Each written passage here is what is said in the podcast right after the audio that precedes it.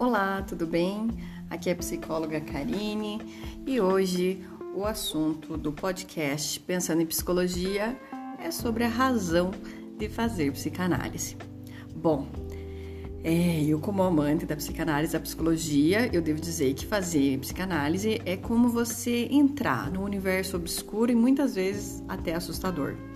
É quando a gente entra em contato com uma parte de nós que nos é desconhecida, ou que a gente até conhece, mas que a gente tenta negar por medo ou por comodismo.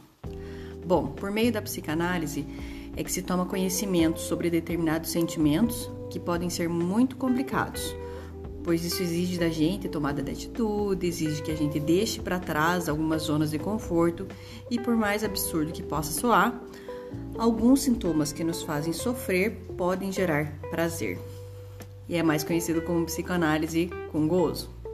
Bom, fazer psicanálise então é entender o próprio gozo, é entender o que gera dor, o que gera prazer ao mesmo tempo. E também é tudo aquilo que a gente não consegue traduzir em palavra, tudo aquilo que a gente não consegue transformar em metáfora e acaba indo para o campo real e muitas vezes até se instala no corpo. Bom, não é à toa que muitas pessoas padecem de problemas físicos uh, de saúde que não, não são detectados por médicos, por exames médicos. E também não é à toa que muitas pessoas sofrem com pensamentos obsessivos é, e, e coisas que fazem com que se roube tempo da pessoa, roube energia e com isso rouba-se também o melhor da vida dela. Bom, é, por meio da livre associação, então, que é a forma que a psicanálise funciona, o analisando ele fala de forma aleatória sobre tudo que vem à sua mente espontaneamente.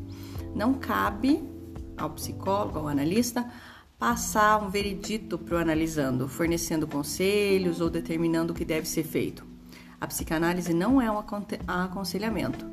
É, quando o analisando, por exemplo, narra um sonho, é o próprio analisando, que, com a ajuda do analista, claro, que vai decifrar o sentido que daquela imagem que ele sonhou.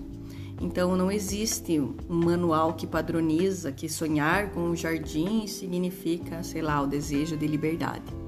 O jardim tem diferentes sentidos para cada pessoa, pois cada pessoa tem o seu próprio inconsciente. E quando a gente pensa em fazer psicanálise, a gente vê que é um processo lento e bastante particular mas que gera bons frutos porque ele ajuda as pessoas a quebrar as ilusões, inclusive aquelas que se têm a respeito de si próprio. A psicanálise não é uma técnica para apagar incêndio, ela, ela ajuda a ter um olhar mais crítico sobre si mesmo e também para construir um estilo de vida que se conecte melhor com o seu jeito de ser.